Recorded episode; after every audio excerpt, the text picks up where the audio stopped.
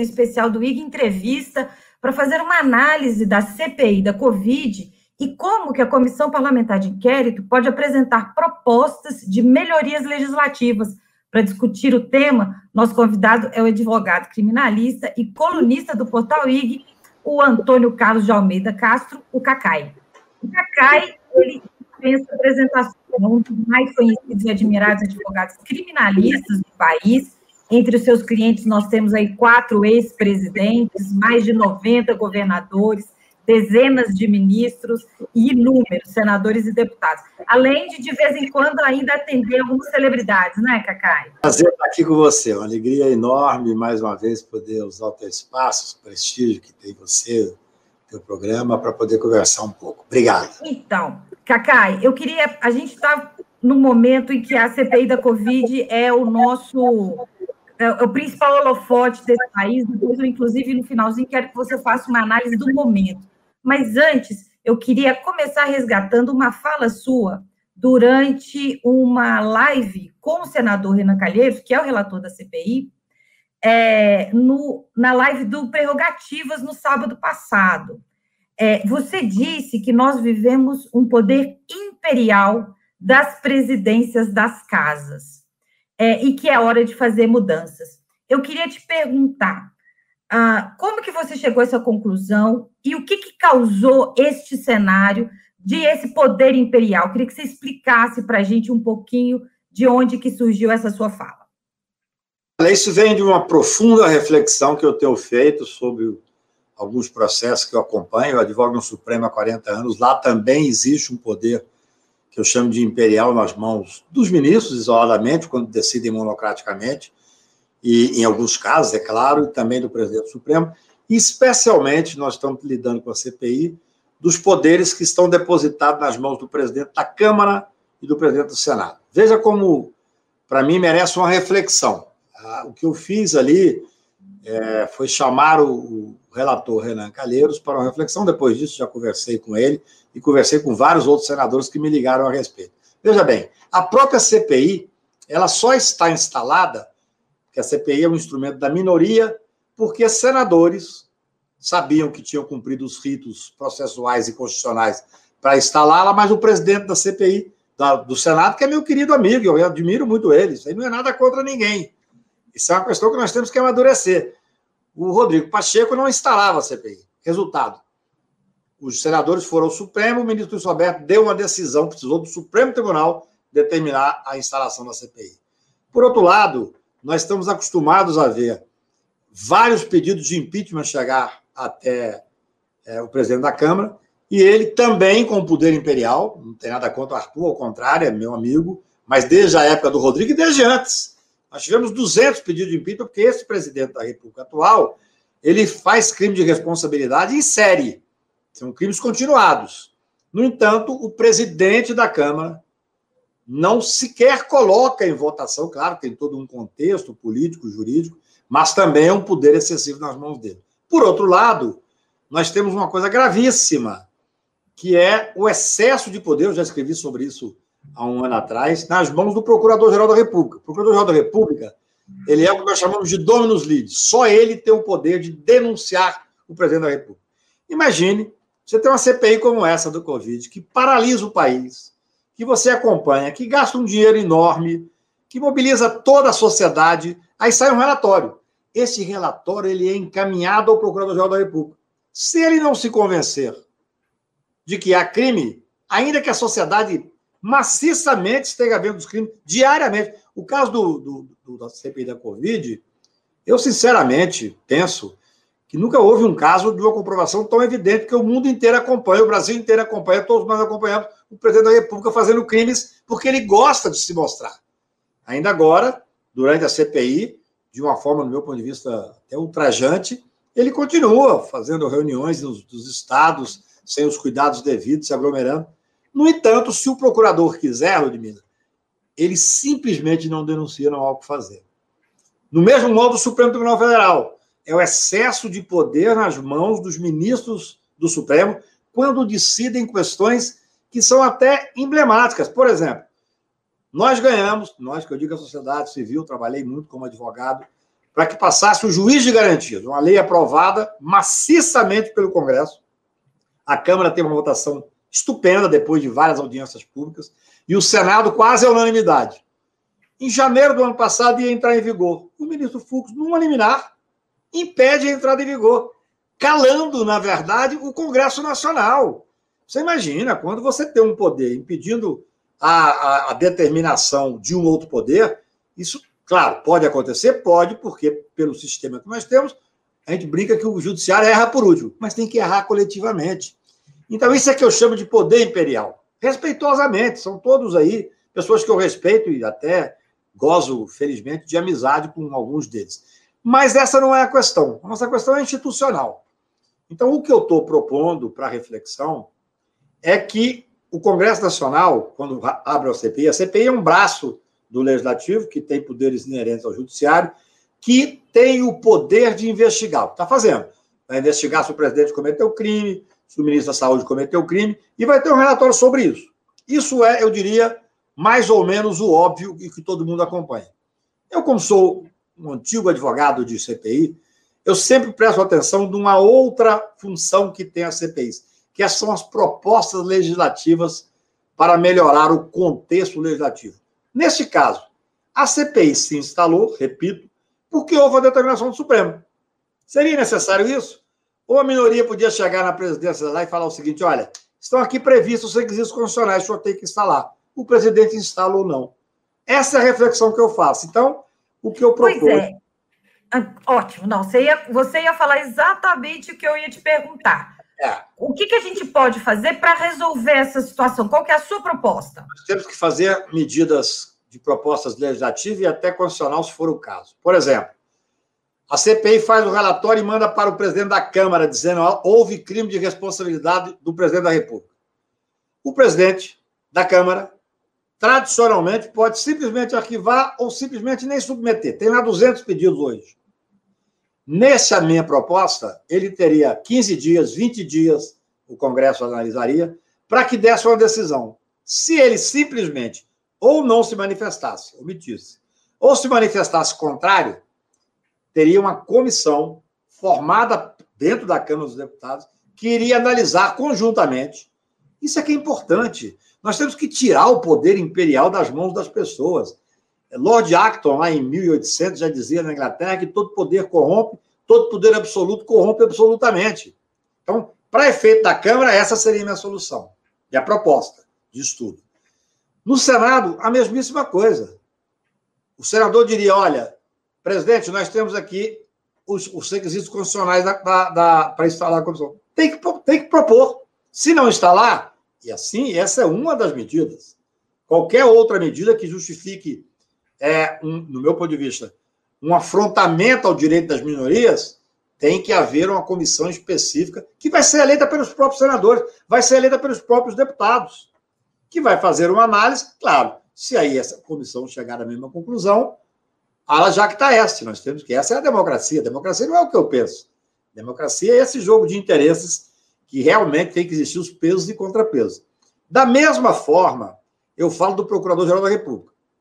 Por exemplo, o Conselho Federal da Ordem fez uma representação para o doutor Aras para denunciar criminalmente por crime contra a saúde pública o Bolsonaro. Essa representação está lá.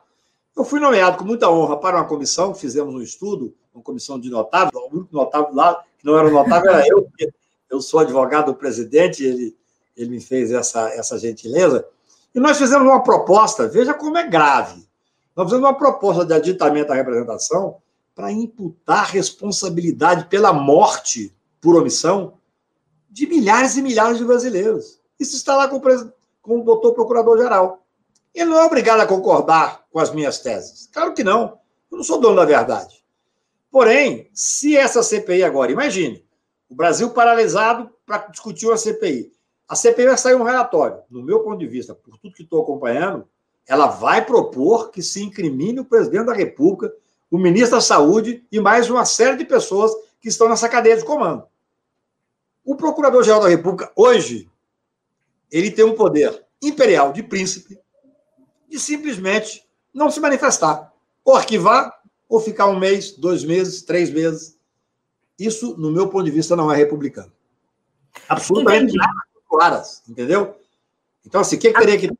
Uma comissão de cinco ou seis subprocuradores da República que, após um prazo, analisasse e ou denunciasse ou pediu arquivamento fundamentadamente. Essa que é a questão importante que nós temos que ter, no meu ponto de vista, em discussão hoje. Então, eu queria te perguntar, eu, só para a gente concluir, para deixar bem claro para os nossos espectadores. Hoje, se o, a CPI definir que a gente tem que, que o, o, o fazer uma denúncia né, de crime uh, de responsabilidade do presidente da República, uh, no, no, caso do, de um crime de responsabilidade, o presidente da Câmara pode simplesmente não abrir um processo, e no caso de, um, de uma denúncia criminal, o Procurador-Geral da República pode simplesmente não dar continuidade a esse processo. É isso que você está me falando, correto? É exatamente isso que fala a Constituição, é exatamente isso que falam os regimentos das casas. Entendi. E aí, o que, que a gente precisaria fazer para mudar isso? Onde que estaria? Seria uma mudança? Você citou a Constituição. A gente teria que, que buscar uma mudança constitucional? E quais são aí os meandros, inclusive políticos, que a gente ia ter que passar? Porque eu sei que mudar a Constituição não é tão simples. Cada caso é um caso. Tem mudanças que bastam mudanças do regimento, tem mudanças que bastam mudanças legislativas um pouco mais simples, mas sempre muito delicadas. Tirar poder é extremamente complicado. Eu sou muito acostumado a ver em discussão anteriores, às vezes já conversei com o ministro Supremo sobre a questão da pauta do Supremo, por exemplo. A pauta do Supremo ela está concentrada nas mãos do presidente do Supremo. Eu sempre fui um crítico. Eu acho que o presidente do Supremo, que já tem um poder enorme, o presidente do Supremo Tribunal Federal, presidente do Poder Judiciário, mas ele não deveria ter esse poder tão grande. Ele deveria, por exemplo, ter o controle de metade da pauta e a outra metade ser colegiada. Quando nós fomos julgar as ADCs, Ação Direta de Constitucionalidade, eu tive diversas reuniões, audiências com a presidenta, dizendo: vamos julgar logo, está paralisando o país, está dividindo o Supremo. Era o direito dela não julgar. E vários ministros, à época, comentavam comigo assim: Cacai, você tem toda a razão, temos que discutir isso internamente. Só que depois eles chegam à presidência, eles chegam ao poder, eles não querem mudar. O poder deve ser uma coisa muito interessante, porque ele tem esse doce, né? Então, é claro que a gente tem dificuldades. Por exemplo, nós mudamos o regimento do Supremo Tribunal é, na questão específica da, da, da do, do, tempo de validade das, das medidas cautelares monocráticas. Há uma certa, eu diria, delicadeza. Acho que a conversa entre a Casa do Senado, Câmara e Supremo deveria se dar.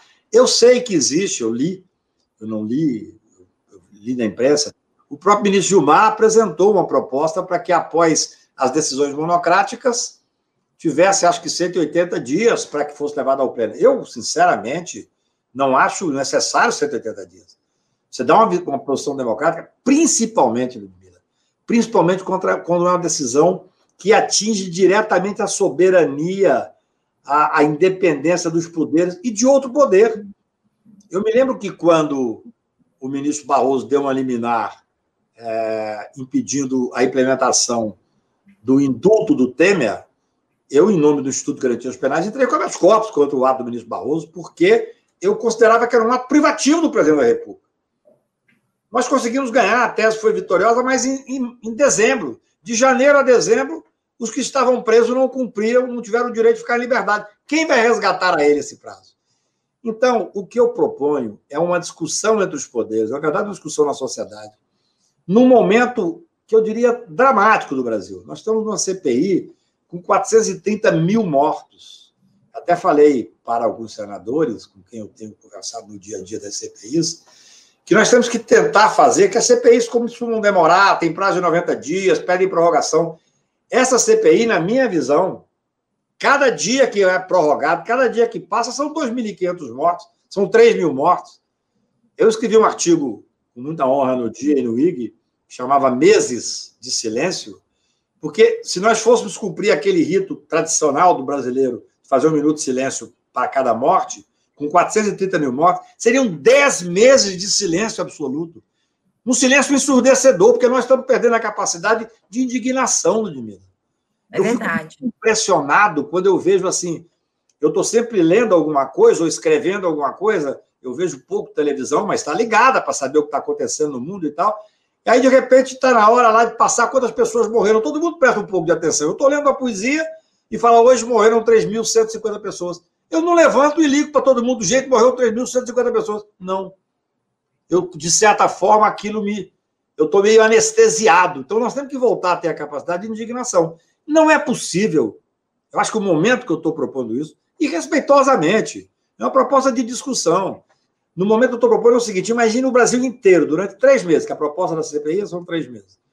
Três meses paralisado. Hoje, eu fiz uma série de discussões e participei de debates estou é, participando do julgamento, mas eu fui várias vezes ver o que estava acontecendo na CPI. Há uma curiosidade natural, porque aquilo ali, de certa forma, está decidindo os destinos da nação.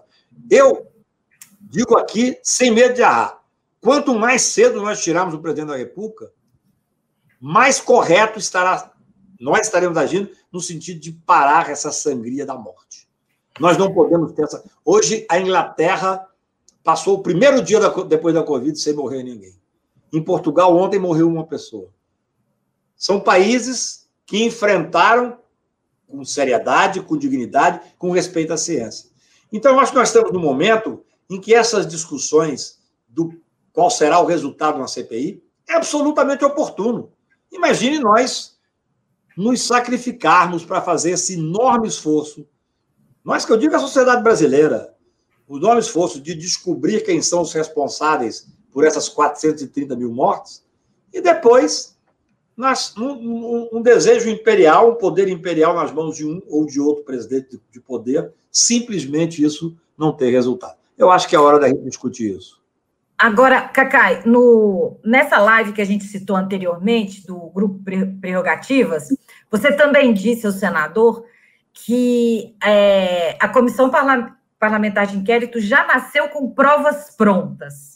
Eu achei muito interessante esse ponto também. E o que a gente tem visto é que nos depoimentos a coisa tem piorado, inclusive tem surgido coisas que a gente não imaginava. Você acha que esse processo vai realmente demorar três meses? Você acha que existe a possibilidade aí da, da, de uma certa celeridade para essa para que essa comissão chegue a um relatório final, tendo em vista, inclusive, esse ponto importantíssimo que você tocou, que é o número de mortes diárias que a gente tem visto ah, em função da pandemia e a falta né, de, de uma gestão nacional? Viver em democracia tem sempre os, os, seus percalços que são, às vezes, necessários. A democracia pode não ser o melhor sistema, mas é o único que, que, que permite que a gente viva com liberdade e com uma certa independência. A CPI foi, foi convocada para 90 dias, eu não vejo como abreviá-la. Porque, você veja bem, nós temos até hoje, mesmo com todas as evidências, senadores que vão ali para defender a cloroquina. Então, a, o diálogo, o, a, a, a, controvérsia sempre haverá. A defesa do governo. O governo é sempre muito poderoso.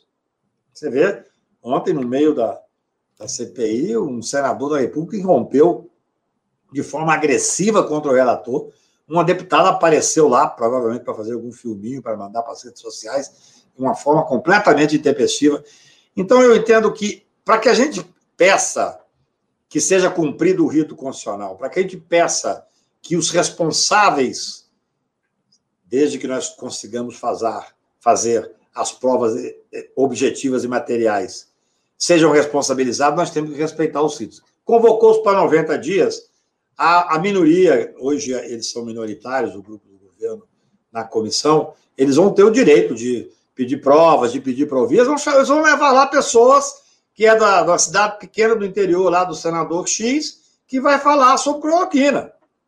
Quer dizer, eu acho que às vezes, Ludmila, nós temos que ter um cuidado, porque para nós, às vezes, certos atos são ridículos, mas eu até digo muito isso, assim, a pessoa quando não tem noção do ridículo, ele não se incomoda de estar fazendo um papel ridículo.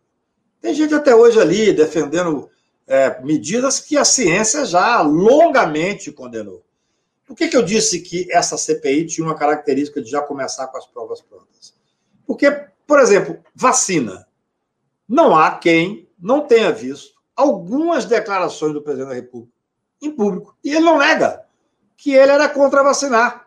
Esse Fábio que foi lá ontem, Eu fiquei penalizado por ele, o cara deve ter família e tal.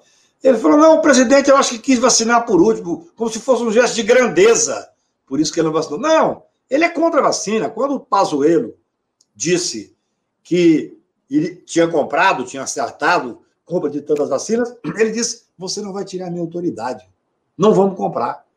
Então, o que eu quis dizer é isso: essa CPI começou já com uma série de provas produzidas.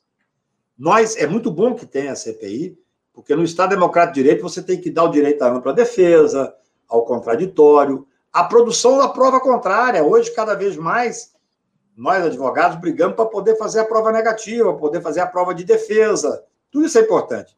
Só que o que eu estou vendo é as provas produzidas pelas mais diversas pessoas irem se acumulando contra o presidente da República e contra o grupo. É apenas definir responsabilidade. No meu ponto de vista, a responsabilidade direta do presidente da República, inclusive pelas mortes. Lá, aquele dia no prerrogativo, foi proposto que fosse uma cientista para falar na CPI sobre um trabalho que fez que dá responsabilidade, imputa responsabilidade pelas mortes exatamente a essa, essa postura do governo negacionista. Então, isso é extremamente importante. Nós temos que ter a coragem de definir a linha de responsabilidade. O presidente da República, é claro, o ministro, ministro da Saúde é óbvio, porque ele é que executa. E aí, identificando quem são os responsáveis. Cada vez mais, nós estamos nos surpreendendo. Esse Fábio que foi lá ontem, ele, ele entrou é, e saiu muito menor.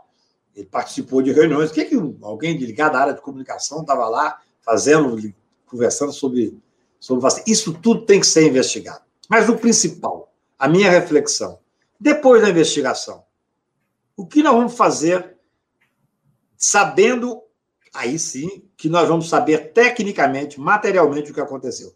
Tem que haver uma modificação legislativa, porque nós não podemos ficar nas mãos de uma pessoa que tenha esse poder imperial, seja ele quem for. Cacá, eu, eu quero voltar nesse assunto, mas antes, já que a gente começou a falar sobre esse momento quente da CPI, eu preciso de perguntar também.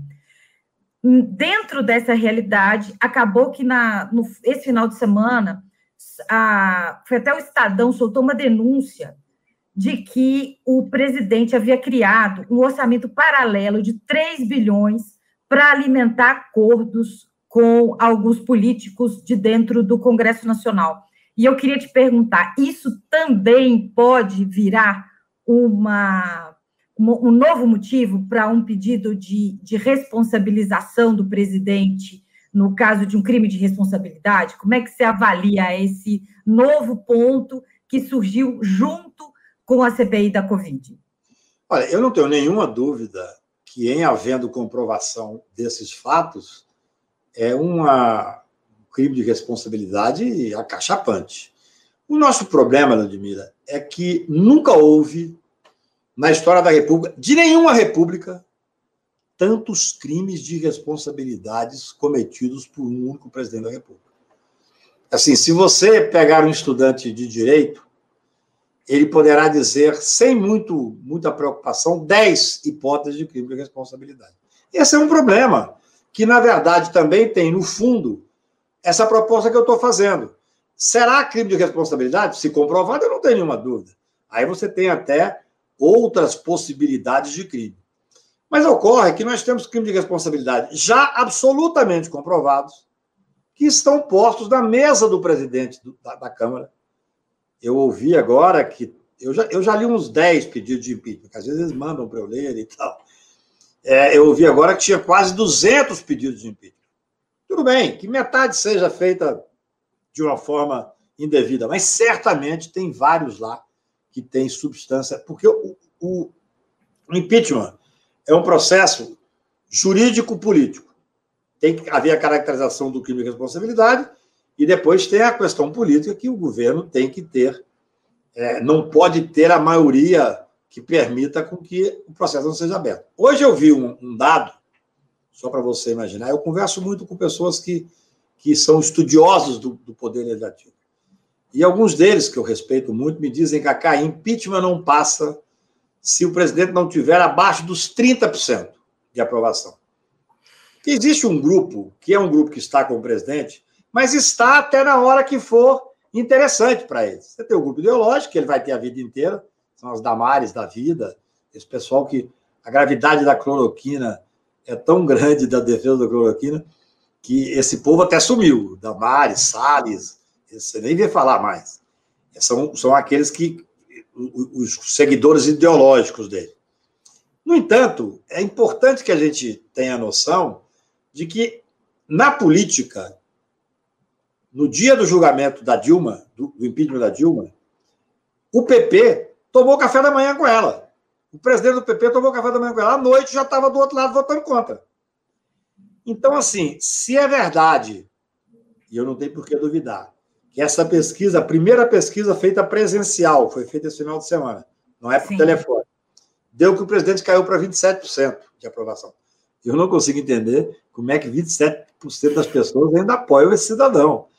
Responsável, sem sombra de dúvida, pelo culto à morte, pelo, pelo, pela forma sádica com que governa o Brasil. Aquela cena, eu repito sempre isso, eu escrevi no artigo lá. Aquela cena dele imitar o cidadão com falta de ar, para ridicularizar o Mandetta, chamando o Mandetta de canalha. Mas aquela cena é de uma crueldade que dói, dói assim, dói no íntimo de cada um de nós. Porque todo mundo, ou quase todo mundo, teve ou alguém querido que morreu, ou que ficou mal no hospital, ou conhece alguém que realmente teve dificuldade de entrar no hospital por causa das filas. E, no entanto, o presidente faz um deboche com a dor do brasileiro. Então, se é verdade que ele está com 27%, você começa a ter as condições políticas para o impeachment. Essa é uma discussão que é uma discussão de cunho político. A minha discussão ela é jurídica também. É assim, para que nós possamos discutir se vamos conseguir os dois terços necessários para instalar o impeachment e afastar o presidente, é preciso que se coloque em votação. É preciso que se coloque em discussão, pelo menos. E é muito interessante, porque eu me lembro a época de conversar com o Rodrigo Maia, que é um deputado que eu respeito muito, e ele me explicava aquilo que eu sei, mas que eu respeito, é bom ouvir de quem conhece por dentro, eu sou só advogado, eu não sou político, que não tinha ambiente político para apresentar. Essa é, essa é uma eterna resposta para não apresentar os pedidos de impeachment. O que eu quero com essa proposta minha é dar a oportunidade do Congresso Nacional, se for o caso, se manifestar. Não necessariamente nós vamos conseguir o impeachment, mas pelo menos nós vamos, não vamos estar nas mãos única e exclusivamente de um poder imperial do presidente ou da Câmara ou do Senado ou do Supremo ou Procurador-Geral da República. Eu, inclusive, Cacá, queria chamar que a gente vai colocar na tela o seu artigo. Eu vou até ler um trecho aqui. Olha, você falou hoje nesse artigo: a discussão na CPI sobre os poderes monocráticos sejam dos presidentes das casas legislativas, do Procurador-Geral da República ou do ministro do Supremo, Supremo Tribunal, é, sem controle coletivo, se faz urgente.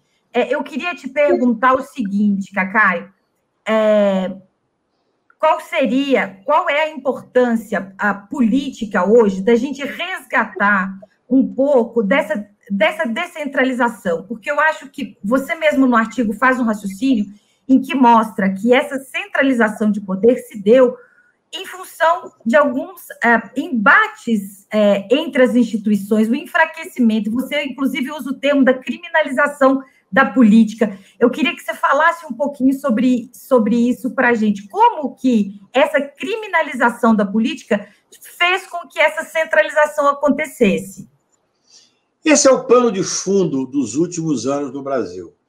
Como houve uma criminalização muito forte do poder legislativo, houve uma perda de poder do legislativo. E, além disso, nós tivemos um legislativo acuado. Veja bem, repito, ninguém está acima da lei, todo mundo pode ser investigado. Mas um procurador-geral da República não pode abrir uma investigação contra o presidente do Senado e ela durar três anos, e ela durar quatro anos. O que, que ele faz? Ele captura a pauta do legislativo. Isso que aconteceu. Durante o período do Janot, com todas as vênias, ele capturou a, pauta do legislativo, pediu a prisão do presidente do Senado, pediu a prisão de outros senadores. Se tem que investigar, vamos investigar. Assim funciona na democracia. Só que tem que haver limites na investigação, no mínimo temporal. Passou três. Veja bem, há um, uma questão básica do processo penal, que é de um ex-ministro Orosílio Donato do Supremo Tribunal Federal, que fala o primeiro direito do cidadão é ser bem acusado. Pode parecer paradoxal, mas não é. Eu quero ser bem acusado, eu quero saber o que, que o meu cliente está sendo acusado, com, com uma acusação precisa. Aí você abre uma investigação de forma espetacularizada e ela fica no ar. Então, o legislativo sofreu muito, seus principais líderes sendo, sendo investigados. Eu mesmo produzi defesas interessantes do Supremo sobre essa criminalização, com êxito, com vários êxitos. Busquei em colegas e amigos nossos que trabalham é, na, na, Alemanha com muito prestígio, Alaor Leite, o Greco, é, dizendo exatamente essa criminalização da política, para dizer que houve um enfraquecimento do poder legislativo. Inclusive isso, Ludmila, redundou, no meu ponto de vista, na eleição desse monte de gente que diz que não é político. Esse presidente da República foi 28 anos deputado e posava de não ser político. Você tem um livro chamado O Engenheiro do Caos, que é muito interessante de ser lido, que demonstra como é que foi a eleição do Trump, como é que foi a política em 2000 na Itália, como é que foi a eleição desse presidente da República fascista que nós temos aqui. Como não existe vácuo de poder, na ausência do legislativo, nós passamos a ter um super poder judiciário. Por quê? Porque nós tivemos um executivo extremamente enfraquecido, também pela quantidade de processos. Tivemos o impeachment da Dilma, tivemos um presidente que não tinha tanta legitimidade como o Temer, e depois esse desastre absoluto de um homem que não tem sequer a dimensão do que é ser presidente da República. O sistema presidencialista, o presidente, por mais fraco que seja, ele tem muito poder, mesmo sendo um homem que é inimputável. O, o, esse Bolsonaro não tem noção sequer do poder que tem, da responsabilidade que tem. É muito... E, Cacai, você acha... Com isso, nós, nós tivemos um superpoder judiciário. Tudo era resolvido no Poder Judiciário. Por isso é que eu faço essa crítica dessa judicialização excessiva e da, do ativismo judicial. Isso é um você, pouco. Você acha que essa descentralização que você é, propõe não vai ajudar, inclusive, no resgate dessa política? Quer dizer, a política não vai ser valorizada no momento em que, inclusive, a gente começa a fazer decisões que, que, que são de conselho, né? Onde mais vozes se apresentam? É, na verdade, toda, eu diria que quase toda a base do meu raciocínio é exatamente o fortalecimento, especialmente do poder legislativo, é um resgate da importância do poder legislativo. O legislativo tem que. Eu até falei com o Renan, com um certo atrevimento democrático, o poder legislativo tem que se dar o direito, tem que se dar o respeito. Quer dizer, não, não é possível que você tenha um poder legislativo que é, pare de tomar decisões importantes. Agora mesmo, na questão específica que nós tivemos da Lei de Segurança Nacional, existiam três ações para o Supremo, através do, do ministro relator, ministro Gilmar, ou através do Pleno, fizesse modificações da Lei de Segurança Nacional. Eu fui conversar com diversos senadores e deputados, dizendo: olha, vocês têm a possibilidade de votar um projeto de lei de mudar a Lei de Segurança Nacional. Por que, que isso, em momento que nós temos uma estabilidade democrática, porque, veja bem, por mais que esse presidente esteja, é, de certa forma, tensionando as instituições, nós ainda estamos numa democracia. Por que, que, o, que o Poder Legislativo vai abrir mão de discutir a hipótese de tirar do ordenamento uma lei que é um resquício autoritário? E, felizmente, a Câmara decidiu e conseguiu apresentar uma proposta, que agora está no Senado para decidir você pegou bem, quer dizer, a base do, da minha proposta é o fortalecimento do legislativo. Esse fortalecimento simplesmente dará aquilo que nós chamamos de um, de um equilíbrio entre os poderes. Há, um, há que haver um equilíbrio entre os poderes. É claro, repito, o poder judiciário, pela forma que nós estamos estabelecendo na Constituição, é o poder que erra por último, mas tem que errar de uma forma colegiada. Quer dizer, não é possível, repito, para mim isso aí virou um mantra, que o, a lei de, de, de, de juiz de garantias possa ser impedida de estar em vigor por causa da ação do despacho de um único ministro, ainda que o Supremo Tribunal Federal é um juiz. Ele não pode se sobrepor ao Congresso Nacional.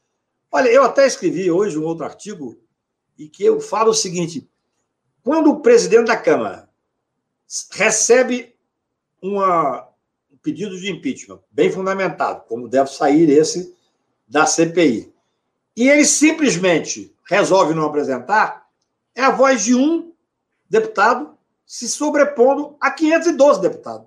Todos os outros 512 não valem nada. Grosso modo falando. Agora, Cacai, o assunto CPI da Covid vai voltar, porque a gente tem uma pergunta da nossa audiência, e é uma pergunta ótima. A Carla Rico está te perguntando: você acredita na possibilidade de convocação do presidente no decorrer da CPI? E em sendo convocado, quais seriam os mecanismos que ele poderia requerer para o não comparecimento? E aí eu pergunto, inclusive, ele pode, inclusive, ficar calado se ele, se ele for convocado, Cacai? Qualquer um convocado pode ficar calado. Nós temos no Brasil um princípio constitucional da não autoincriminação.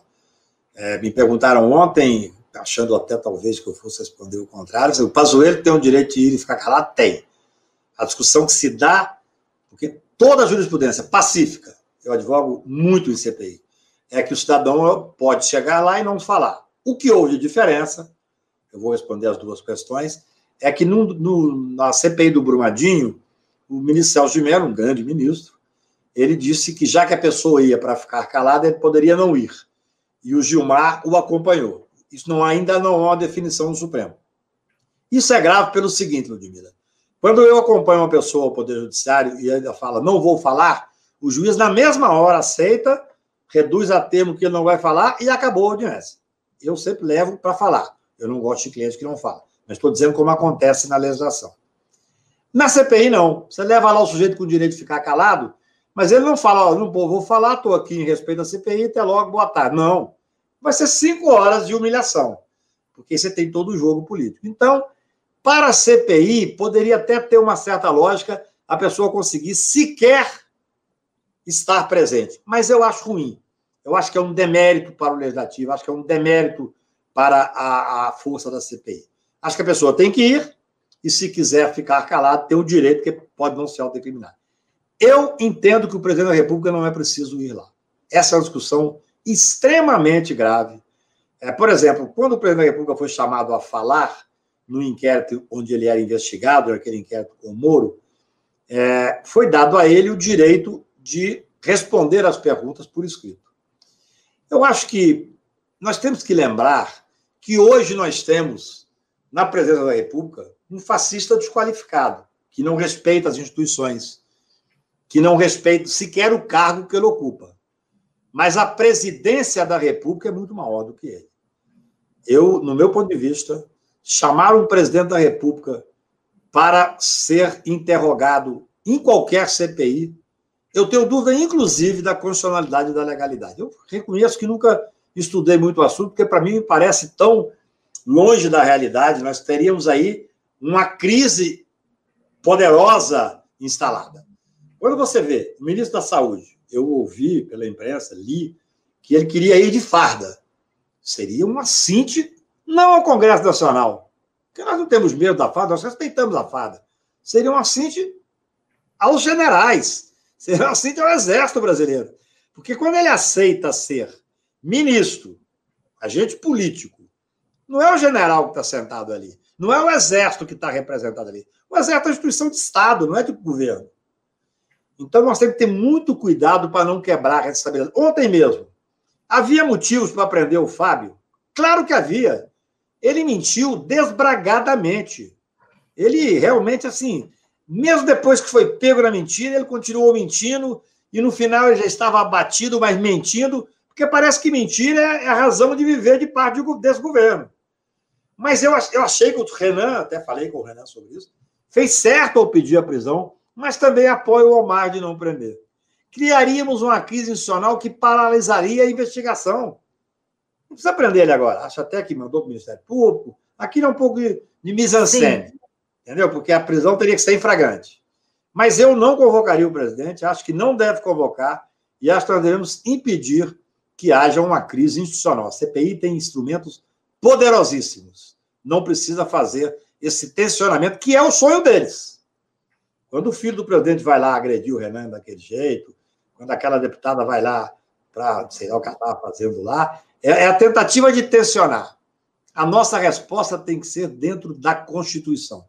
Vamos investigar, vamos fazer um relatório técnico e depois vamos encontrar formas, que é o que eu proponho, de fazer com que as autoridades tenham que tomar providência. Para garantir que esse processo tenha valido a pena, né, Cacai? Claro, porque senão nós vamos ter mobilizado o país sobre todos os aspectos, inclusive, e aí seria gravíssimo, essa seria uma forma de fazer uma cortina de fumaça no enfrentamento da pandemia. Porque boa parte da nossa força, da nossa disposição de luta contra a pandemia, contra os abusos, hoje está, sem sombra de dúvida, direcionada para a CPI. Imagina se essa CPI, ao final, chegar à conclusão de que houve crime, sim, de responsabilidade. Que houve, sim, crime comum, porque, olha, o presidente só pode responder por crime comum no exercício daquilo que ele fez. E depois não tiver nenhum resultado. Nós teremos perdido em todos os pontos, Ludmila. Isso é que é grave. Cacai, nós estamos chegando ao final da nossa live. Eu só vou pedir para colocar um comentário do Carlos Amorim na tela, só para você fazer um último comentário. Não se pode ignorar as práticas de negociação entre o executivo e o legislativo. Uma verdadeira mesa de jogo viciado e vem de há muito tempo. Queria que você só comentasse essa questão que o Carlos Amorim coloca para a gente finalizar a nossa live. Eu não tenho dúvida, eu concordo com você. Nós temos um processo de, de cooptação do executivo pelo legislativo, que é uma das questões que, que, no meu ponto de vista, rompe o equilíbrio entre os poderes. Se é verdade esse orçamento paralelo aí, é uma prova de cooptação evidente que tem que haver responsabilização. Agora, conhecer os poderes que estão colocados na nação não significa que nós não tenhamos que fazer uma forma de enfrentamento deles. Eu quero um legislativo que seja o mais independente possível. Sempre haverá, são 513 deputados, que representam a maioria do povo brasileiro. Gente, a boa parte do povo brasileiro votou no Bolsonaro sabendo quem ele era. Um admirador da tortura contra as mulheres, contra os negros, que ridicularizava a vida. Então, assim, como é que eu respeito esse pessoal? Se o Bolsonaro não tivesse entrado numa senha assassina e fascista, no começo do governo dele, me pediu para escrever pelo impeachment, eu era contra. Dizia, não, quem perde, prepara quatro anos para ganhar no voto. Eu sou um democrata. Eu tenho esse vício. Agora, mesmo conhecendo internamente as dificuldades de cooptação, o que nós podemos fazer para tentar melhorar é diminuir os poderes concentrados nas mãos de poucos, esses poderes que eu chamo de poderes imperiais, e, e fazer com que esse poder seja coletivo. Quanto mais coletivo for, mais difícil é continuar esse jogo viciado. Eu tenho para mim que o Brasil está anestesiado e nós temos uma chance agora com essa tristeza enorme de 420 mil mortos, com esse desespero mesmo. Eu diria que é desespero. Nós não podemos nos acostumar a isso. Nós temos a chance, talvez, de levar a discussão a um outro nível, de tentar resgatar não só, de certa forma, a esperança, mas também a capacidade de indignar sem que nós tenhamos uma capacidade de indignar, nós não sairemos desse precipício onde estamos. Cacai, muito obrigada pela sua participação. Foi super esclarecedor. Acho que é um, aí um projeto, uma proposta que a gente tem que levar mesmo para a sociedade e espero que ela gere grandes frutos. Cacai, muito obrigada mais uma vez. Querida, obrigadíssimo pela chance. Abraço a todos que nos ouviram. Eu penso que é hora de nós nos posicionar. Nós temos que discutir ideias, nós temos que tentar melhorar e temos que mostrar em todos os lugares que formos e estivermos a nossa indignação. O Brasil não merece isso. Não merece. Em nome, em homenagem às 420 mil mortos. Basta isso. Muito obrigada. Belas palavras, gente. Até a próxima. Tchauzinho.